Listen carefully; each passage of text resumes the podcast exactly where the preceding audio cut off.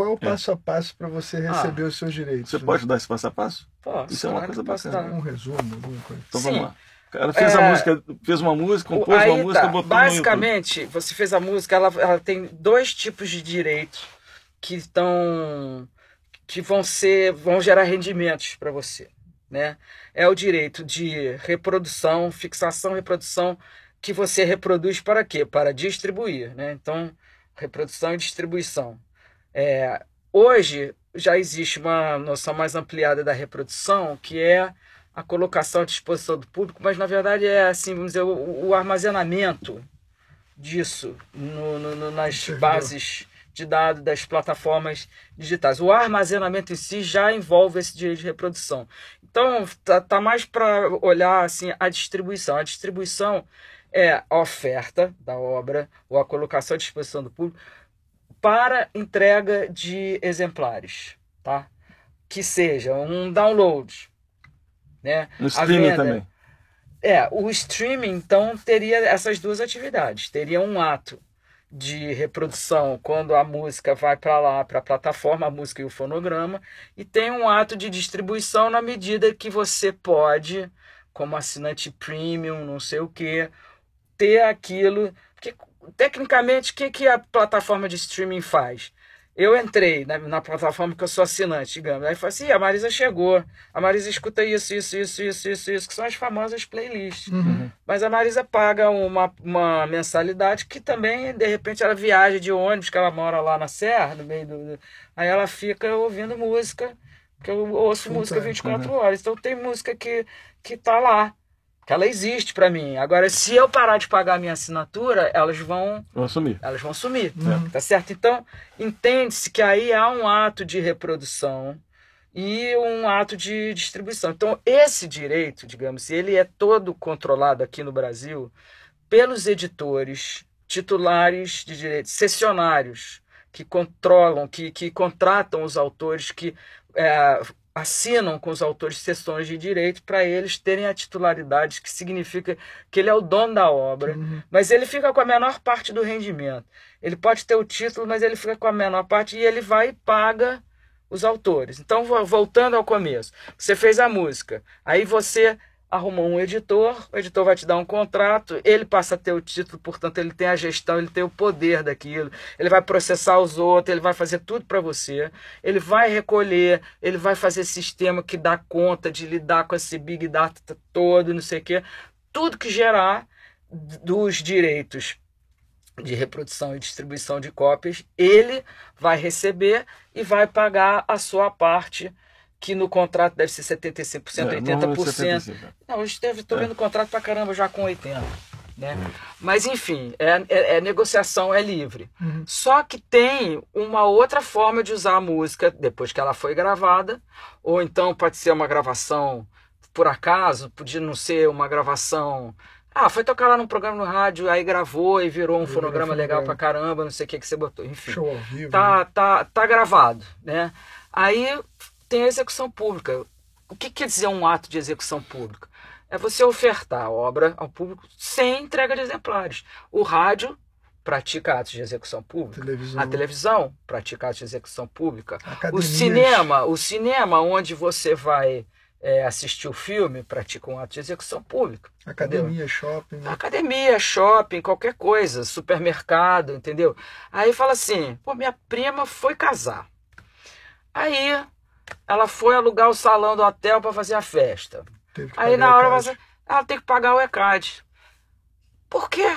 Eu faço festa da família, dos amigos, não sei o que, a pessoa casar tem que pagar alguém. Mas a tua festa e eu é sempre legal, respondi o seguinte: vem cá, e pra que, que você precisa de música para casar? Exatamente. Por que você não casa em silêncio? Todo mundo quietinho, aí você, todo mundo pode conversar, ninguém precisa gritar, ninguém fica rouco. Ah, entendeu? mas a música é Agora, é eu vou te falar né? uma coisa.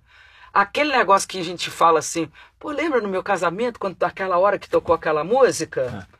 Você não vai ter. Você não vai ter. É. Você nunca vai ter é. a música do seu casamento, daquele eu gosto momento. Da Marisa, que a Marisa é advogada que gosta de música. Isso é foda. de música, vivi de música, sou mãe de música, compositor, irmã, filha, é. entendeu? Só vivi no meio de música.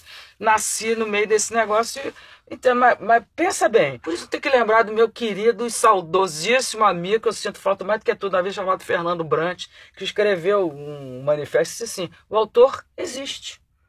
É um ser humano.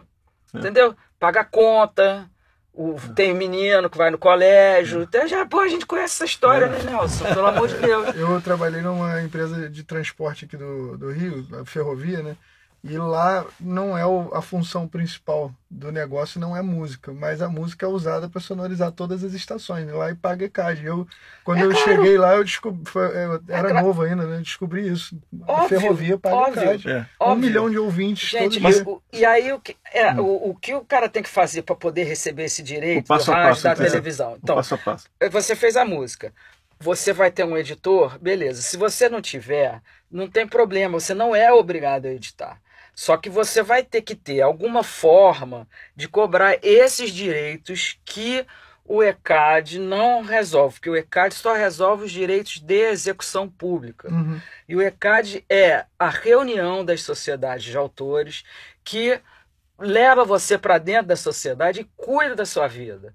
Cadastra seu repertório e, e, e troca com você informação e gera a possibilidade do seu, do seu repertório render o máximo possível. Eu, eu faço esses cursos é, que estão numa plataforma de cursos online, e aí, num, numa parte do curso, eu fiz entrevistas com experts, pessoas, grandes executivos da indústria, de vários setores da indústria, da música, ou pessoas do cinema, pessoas de outras artes. Tem um artigo que abre essa semana, que é de um cara chamado Eric Baptiste, que é um, um cara muito importante na gestão coletiva do mundo. Um francês que é, é o executivo da sociedade canadense, mas antes disso ele foi muitas coisas, ele foi diretor-geral da CISAC, não sei que eu aprendi muito com ele. Uhum. Mas o que ele diz é isso, que a gente está vivendo um momento de tudo do it yourself, faça você mesmo. Você é. grava, você isso, você é. isso, você isso, você isso, você isso.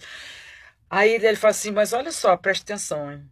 Porque o mundo não é do it yourself. Você precisa conhecer o mercado, você precisa saber dos seus direitos. E, por favor, seja membro de uma sociedade de autores eficiente. Uhum que realmente esteja atualizado, que contribua que para o desenvolvimento de tecnologia específico para lidar com esse tipo de dado e para fazer cada vez mais essa esse bolo de dinheiro que tem, que pode aumentar e que só vai aumentar, uhum. chegue às mãos certas. Escolha a sua sociedade, cola com ela, entendeu? E, e exija eficiência, não sei o quê. Agora, no sistema brasileiro, tem esse problema que a gestão coletiva, em tese, só cuida do direito de execução pública. Por que, que isso se desenvolveu assim? Porque, de fato, a execução pública sempre foi muito difícil de controlar sozinho. Impossível, entendeu? Então, a gestão coletiva ela foi criada lá no início. Pô, tem a história linda do, do início da gestão coletiva, um escritor, um dramaturgo francês chamado Beaumarchais, que escreveu Bodas de Fígado. E ele tinha muita raiva porque naquele momento o Comédie Française, que era, os caras compravam as peças. Tome seu dinheiro. Tchau. Aí eles faturavam, porque o Comédie Française era um negócio gigantesco. E o pessoal que escreveu, ralou, fez tudo, Ganhava Como dizia, querido Fernando, errou, errou, errou. É. Entendeu? Nada para você. Aí o Beaumarchais, cara, reuniu os dramaturgos, os caras que faziam toda a comédia francesa, e falou o seguinte: greve. Greve, para todo mundo escrever. E aí não tinha peça é. para fazer. O Beaumarchais, com a greve dele, acabou criando a primeira sociedade de autores do mundo, uhum. que é a uhum. Sociedade é, que depois do Beaumarchais passou a ser a é, SACD, Sociedade de Autores e Compositores de Obras Dramáticas. Uhum. Foi a origem da gestão coletiva com essa greve do Beaumarchais. E depois tem o caso da SACEM, que é a Sociedade Francesa uhum. de Música, que o compositor também de uma coisa dessas, de tipo teatro e revista, ou então uma obra, um musical uhum. leve de, de essas coisas. Ele foi para um, um restaurante, um bar, um café em Paris. E isso lá no século XIX. Ele pediu um refresco, um o, sucre. Aí o garçom falou assim: ah, não, peraí, vamos consumir, né? Aqui você não vem tomar um refresquinho. Aí o vinho, eu não sei o quê. Aí ele pegou e falou: ah, é? Então tá bom. Não tem, não, não tem parado, não tem parado. Aí ele tá lá sentado, né? Tem uns caras tocando a música. De quem era a música? Dele. Era dele. Então para de tocar Ele saiu dali, pegou um advogado e mudou a história do, do que nós estamos falando aqui. Olha Porque que... ele conseguiu que a corte francesa obrigasse o café a pagar tantos francos para o compositor da música que Pronto. Começo Aí dali, Olha que os incrível. caras foram sacando o seguinte: pô, gente, não tem como controlar todos os cafés que tocam a nossa música. E aí surgiram as leis, e aí a lei acabou sacando o seguinte: tem que ser todo mundo junto. Porque se não for todo mundo junto, vai ser ruim para todo mundo. Porque você vai chegar lá e falar assim: a música é minha, outra. Não, é minha. É. Não, tem 50%, não, tem. Entendeu? No, no, Brasil aconteceu isso. Chegou num ponto que era uma loucura. Você imagina? Num país feito Brasil. Por isso, a primeira sociedade de autores foi a União Brasileira de Compositores, criada em 1942. O passo a passo é esse. Você é compositor, você vai, faz a sua música. Se você conseguir ou se você tiver interesse, você faz uma editora. Se você não quer é, lidar com editoras, não tem problema você pode ser seu próprio editor. É, você, você pode constituir uma editora para você. Uhum. Você pode ser uma pessoa jurídica com uma editora. Ou você vai ter que arrumar alguma forma de cuidar dessa parte do direito que a gestão coletiva no Brasil não, historicamente, tradicionalmente não entrou nesse ramo, entendeu? As editoras, quando chegou nesse momento digital, elas mesmas já perceberam há muito tempo muito tempo mesmo, que não ia ser possível, economicamente viável, cada um fazer uma máquina para resolver o problema. Então eles fizeram uma máquina junto. Na verdade, tem uma empresa que faz o, o, o serviço. Naturalmente, ela, essa empresa não pode adivinhar nada. A editora tem que trabalhar para caramba para manter, para alimentar. alimentar aquela base de dados, assim como eles trabalham para alimentar a base de dados do ECAD através uhum. da sua sociedade, né? E eles têm que alimentar essa base de dados, porque senão hum, ninguém vai receber nada. Mas a máquina é muito boa também, essa da, da, das editoras. É uhum. É uma máquina que é, o mundo todo elogia e fala, pô, os brasileiros se deram bem. Uhum. Entendeu? Saíram na frente. Na e... verdade, eu vejo assim, pensando no digital, é, essa mudança do mundo, né? Vou colocar aqui uma coisinha. Que eu, por exemplo, tenho um disco, é, meu primeiro disco, por exemplo, saiu para uma gravadora. Eu não, eu não tinha controle nenhum sobre. Aliás, os discos todos meus que saíram por gravadora, eu não tenho controle nenhum. Só os meus que eu fiz independente que eu tenho controle. Mas por gravadora eu não tenho controle. Quanto vendeu, se vendeu, se foi mil, se foi dois mil, se foi cinco mil. É. Muito difícil, porque o disco não era numerado. Quando a gente passou para o mundo digital, pelo menos do meu próprio trabalho, né, quer dizer, é, a gravadora você continua sem saber, mas você pode pedir um relatório. Né? É, você recebe um relatório de venda. Exatamente. O, hoje em dia, o que, que acontece? O digital, a cada uma, um streaming que acontece da música, você sabe o que aconteceu. O streaming está pagando muito mal ainda. Então, essa né? que é a grande questão, porque a gente chegou nessa coisa do, do passo a passo, porque eu comecei a falar justamente que a, a, o que se diz, o que se fala hoje, as gravadoras, você vai ler o relatório da IFP, ou chama ProMúsica agora, da BPD, não sei o quê, hum. Do ano de 2019, entendeu? Só festa, cara. Só festa, pô, vencemos a barreira, voltamos ao nível do não sei o que do ano, blá, blá, blá. Aí você olha aquilo e fala, pô, tô super feliz, agora eu quero saber aonde que tá esse dinheiro. Porque das pessoas que eu conheço, não são poucas, não tem ninguém feliz. É. Nem autor, nem artista, é. nem nada. Então, o que, que você conclui? Você conclui que esse mundo digital, a fragmentação é tão grande. O, qual é o catálogo? É infinito. Uma vez que subiu, não sai de lá. Não tem esse negócio, você ah, saiu de é, catálogo, não, não tem na loja. Tem. Não, sim, subiu, subiu para a vida é, inteira. É, vida ah, pode dar um problema técnico ali que sumiu o é. fonograma, aí você fala, pô, sumiu meu fonograma, não sei o quê. É. Mas Mas Então é uma É de novo, quantidade absurda. Portanto, o, o, o valor econômico só vai fazer brilhar os olhos de quem tem catálogo gigantesco. Exatamente. muito catálogo. Que ganha Exatamente. número. né? A gravadora tem catálogo gigantesco. É. Então, a- aquilo rende, Uhum. entendeu? A editora tem catálogo gigan- gigantesco, então aquilo rende. Porque hoje, basicamente, o grande problema é esse. Se você não tem um grande catálogo, sua música não vai no Spotify. Porque eles não vão subir o que que não tem contrato. Entendeu? Então, ou você tá preso numa âncora, né? Porque subiu via o agregador, que são esses É. eh, intermediários que tem CD de alta Baby, fonte, CD The Orchard, Baby, é. The Orchard, não sei o quê. Porque se você falar assim, não, mas eu mesmo sou produtor, eu mesmo sou editor, eu mesmo canto, eu toco, eu componho, eu faço tudo. Ok, bicho, mas eu não vou fazer contrato com você, eu não dou conta.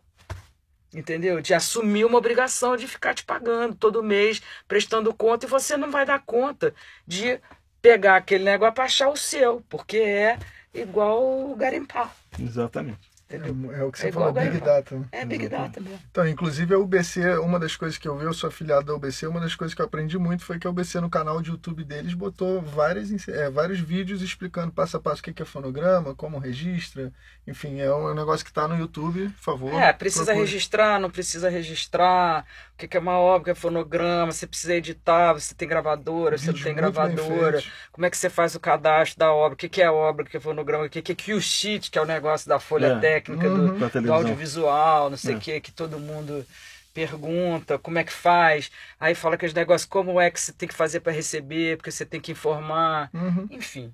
Vou fazer uma pergunta aqui que você comentou quando a gente estava fazendo a pré-produção desse, desse papo aqui, se a gente ia chamar o programa de direito autoral ou direitos autorais. E aí você falou que é direitos autorais. É, Por quê? Aqui no Brasil, é, que eu- é, tem um sistema muito próprio, muito único, que é, decorre da história de como foram aqui acontecendo as coisas, né? Então, é, a lei diz o seguinte: esta lei, não sei se o texto eu vou falar certinho, né? Protege os direitos autorais, entendendo-se sob esta denominação os direitos do autor e aqueles que lhe são conexos, Hum, entendeu? Isso foi uma sacada sensacional, porque a lei brasileira juntou o autoral e o conexo de uma forma que só no Brasil. Entendeu? Não é questão de ser inseparável, é que propiciou a criação de uma estrutura de gestão dos direitos de execução pública que resolve o autoral e o conexo de uma vez só. Não tem outro país no mundo, com exceção agora dos Estados Unidos, que consiga arrecadar tanto conexo como a gente sempre arrecadou aqui no É. Brasil. Porque faz uma cobrança só com todos os direitos. E o sistema cresceu assim: obra, fonograma e link. Entendeu? Se você quiser saber, eu quero saber todos os fonogramas que tem dessa obra, então você vai saber. Tá na hora. Porque eles são bases separadas, sistemas separados, mas se você vê o desenho do sistema, eles se linkam, entendeu? É, é, é muito interessante. Então, no Brasil, quando a gente fala de direitos autorais, nós estamos falando dos direitos de autor e aqueles que lhes são conexos. Vou fazer a pergunta do André Alaminos. Eu queria saber o porquê de a gestão direta ser algo tão pouco difundido no Brasil. Entrar em um acordo com os compositores e informar os órgãos de arrecadação que está recolhendo os direitos eh, tem sido muito mais barato para os músicos e muito mais lucrativo, mas a gente não fala muito dessa possibilidade. Porque eu não sei quem é músico ou compositor que está conseguindo recolher alguma coisa sozinho. Direto, exatamente. Diretamente. Uhum. O que eu sei que tem é o seguinte: pessoas que fizeram serviços de sonorização e vendem esses serviços de sonorização para as grandes cadeias de loja, que sempre pagaram ECAD. Tá? Então, eles é, fazem uma, uma programação aquele- específica para aquela loja, para aquela cadeia de loja, vão lá, entregam e depois ficam trocando. E isso gerou, tem vários processos acontecendo. Por quê? Porque tem uma regra na lei do direito autoral, que foi uma coisa que aconteceu em 2013, que teve uma mudança de lei em 2013 que tratou basicamente só da gestão coletiva, que aliás eu achei de uma besteira danada, porque foi uma briga horrorosa, todo mundo brigou com todo mundo, e, e, e tratar do assunto que mais precisava ninguém tratou, que era exatamente os conceitos existentes dos direitos na vida digital. Isso não tratou, mas tratou da gestão coletiva. Então, veda a gestão individual em certos casos, entendeu? Uhum. Na verdade, não veda. Na verdade, é o seguinte: diz que você, para praticar atos de gestão coletiva, você tem que ser uma sociedade autor que faz parte dessa estrutura, Uhum. entendeu? Você não pode. E aí a discussão é o seguinte: se eu estou fazendo uma fita gravada que só tem música e fonograma da minha titularidade, não é porque fui eu que compus e toquei, não, Mas porque eu tá- comprei todos os direitos, é Uhum. tudo meu. Por que, que eu estou fazendo gestão coletiva? Ah, porque depois você paga o autor, você paga... Não, não pago nada para ninguém. Entendeu? Mas é uma discussão. Então, é muito complexo para você se. é, eu tenho conversado. Assim, né? É para você se aventurar. Uhum. Entendeu? Eu tenho conversado muito com pessoas. Eu sei que tem uma empresa americana, sei que tem uma empresa brasileira. Todas duas têm processo contra o ECAD, o ECAD processo contra eles. E tem muitas pessoas que fazem esse serviço e que é, mandam as lojas se entender com o ECAD, recebem suas, par suas participações via ECAD e que estão se sentindo numa situação de concorrência desleal. Uhum. Porque aquele outro cara que está furando o ECAD consegue vender um serviço mais barato que ele. Então, quando ele me pergunta, eu falo: bom, eu acho que tem solução, tem que fazer uma gama contratual muito complexa. Agora, você tem que estar disposto a correr o risco de alguém vir te questionar, e aí é uma questão de ver quem é que está com a razão, entendeu? Uhum. É possível, é possível, mas é muito É complexo. complexo. Então não é para assim qualquer um se juntar uma turminha e vamos lá e vamos fazer. Uhum. É, ainda mais nesse mundo digital. Impossível. Ninguém vai te pagar Total. se você não estiver dentro do sistema. Não vai mesmo. fazer uma pergunta aqui da Natália Martins. Marisa, ela está perguntando o seguinte: para distribuir uma regravação nas plataformas de streaming, somente o registro de ISRC é o bastante? E eu quero acrescentar uma coisa aqui. Você pode deixar claro para todo mundo o que que é o ISRC? Certo. Bom, o ISRC é o International Standard Recording Code.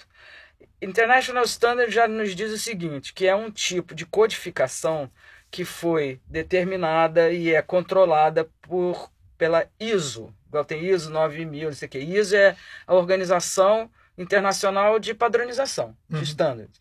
Então tem ISWC, que é o das obras, tem ISRC, que são das gravações, tem ISAN, que são os, os números dos, das obras audiovisuais, igual tem ISBN dos livros, Uhum. né, que são padronizações de codificação que identificam obras, fonogramas individualizado de tal forma inconfundível. Tá?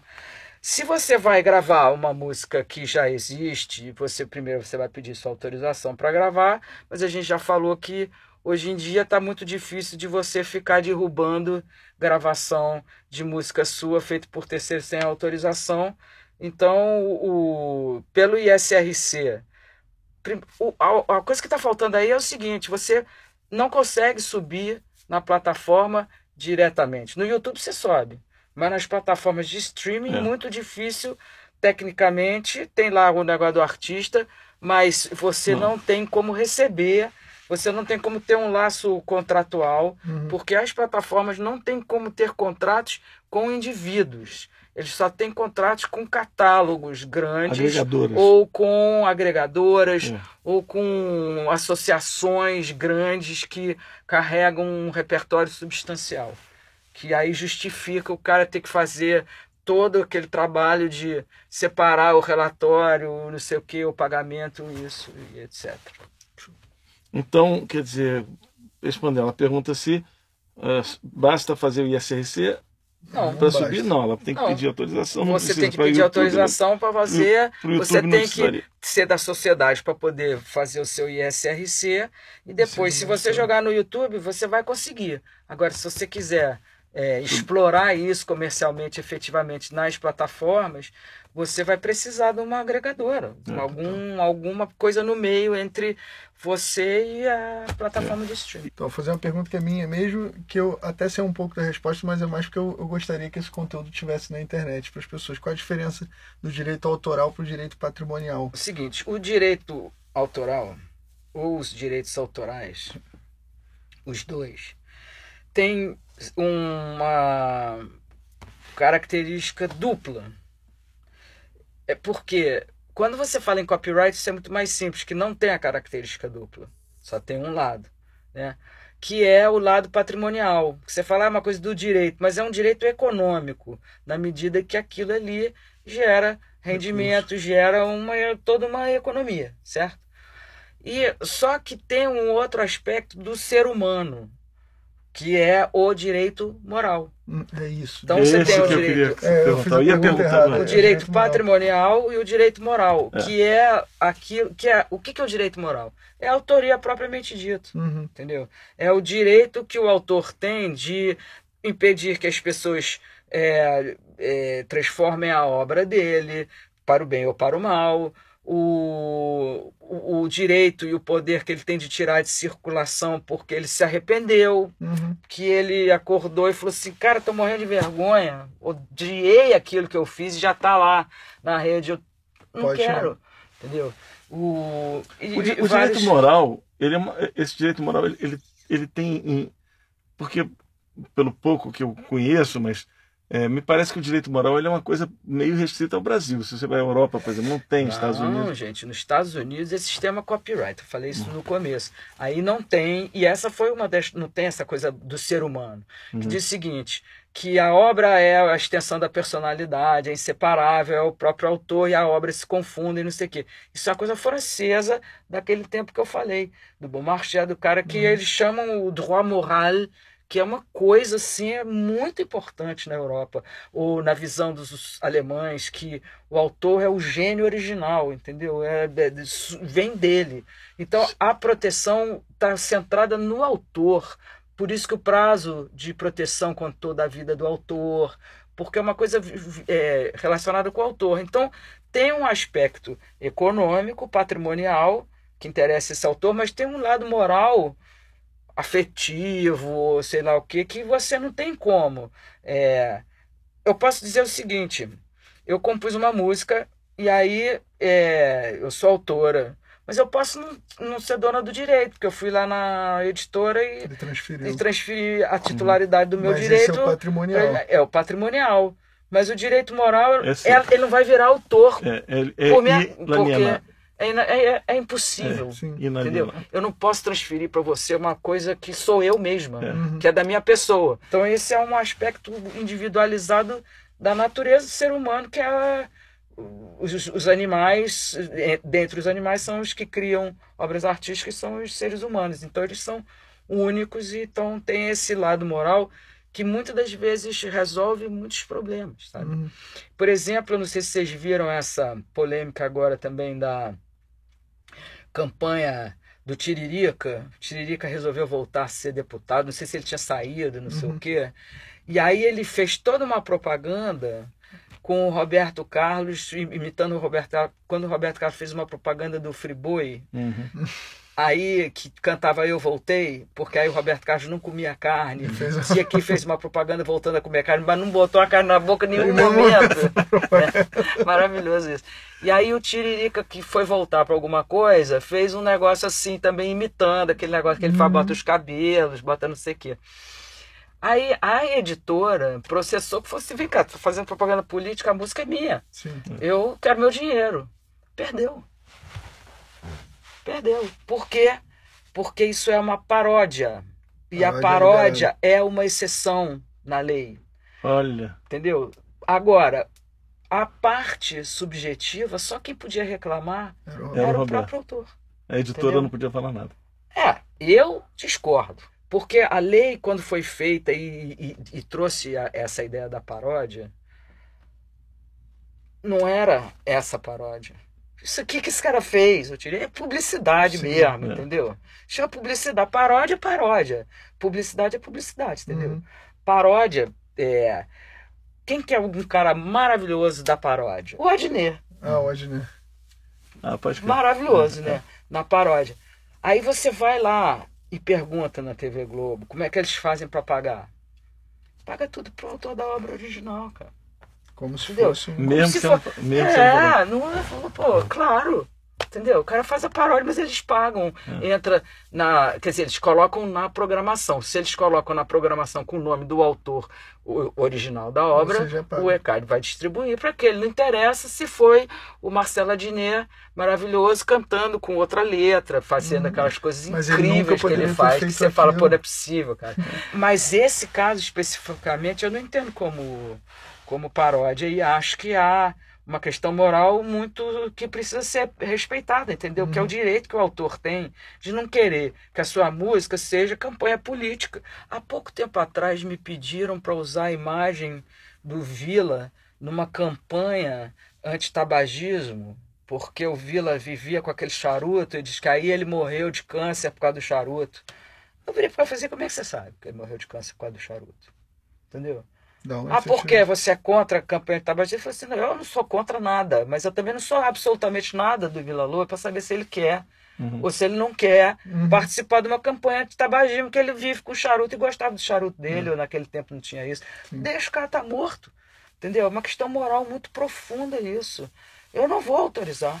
Eu não vou autorizar e acabou. Pô, mas e o filho? O filho não existe. Ele nunca teve filho, não tem ninguém para falar por ele. Sou eu que vou falar? Não vou falar. Então, Não vou falar, cara. E aí, se o cara botasse, a gente ia em cima. Queriam botar o Vila e o Tom. Porque o Tom teve também uma coisa de próstata. Acho que foi uma coisa bem parecida, eu acho. Não sei o detalhe, não, mas que teve uma aparência ali. É, é. Teve. Marisa, eu sei que a gente podia ficar aqui conversando até, até sei lá quando, até amanhã, pelo menos, minimamente até amanhã, né? Mas que esse assunto é vasto, é, é- muita gente tem dúvida, né? As pessoas entram no mercado, começam a trabalhar, começam a tocar, mas estão sempre pisando em ovos, não sabem o que é que faz, como registra, como recebe. E quero agradecer essa sua disponibilidade de vir aqui e esclarecer de forma tão bacana para mim, para o Léo e para todo mundo. que tá principalmente para nós dois. Pô, eu, que, eu que tenho que agradecer, né? Porque o nosso papo sempre foi bom pra caramba, que a gente já se conhece há tanto muito tempo, já passamos tanta coisa juntos, É. já fizemos tanta coisa legal. É.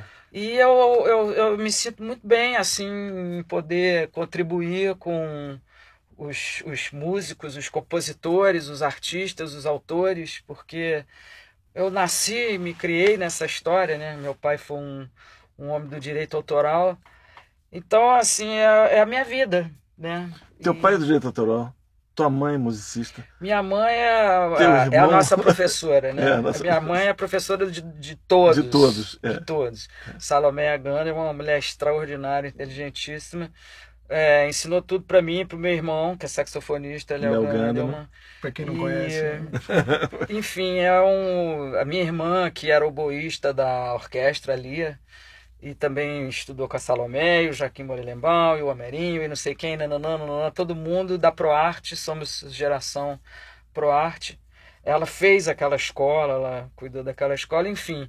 Os filhos, Teu eu sou mãe do Alberto é. Continentino, muitas portas se abrem na minha vida quando eu falo assim, ela é a mãe do Alberto Continentino. Tem Ah, gente então fala, pronto. Agora Gente, eu é a mãe do Alberto Alberto. Continentino, é a mãe do Alberto Continentino. Agora que eu entendi Yeah. quem era o Roberto que estava sendo falado aqui. Mentira! Eu não tinha entendido ainda. Sou E, eu, e né? o, o, o Alberto tem os irmãos que É. eu criei também, que são meus filhos, que eu digo que são meus filhos, e eles também me chamam de mãe, que é o Kiko Continentino eu e o. Jorge Continentino.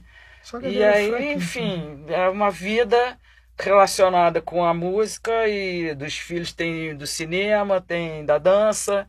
E assim eu Arte. passei minha vida inteira. Portanto, é um prazer. Eu adoro. Quando você quiser, pode me chamar, que eu me bota na tomada que eu falo. Liga, liga, liga, Marisa, agora desliga. Vamos desligar agora rapidinho. Obrigado, Marisa. Beijão. De nada, bom. beijão. Valeu, Léo. Tamo junto.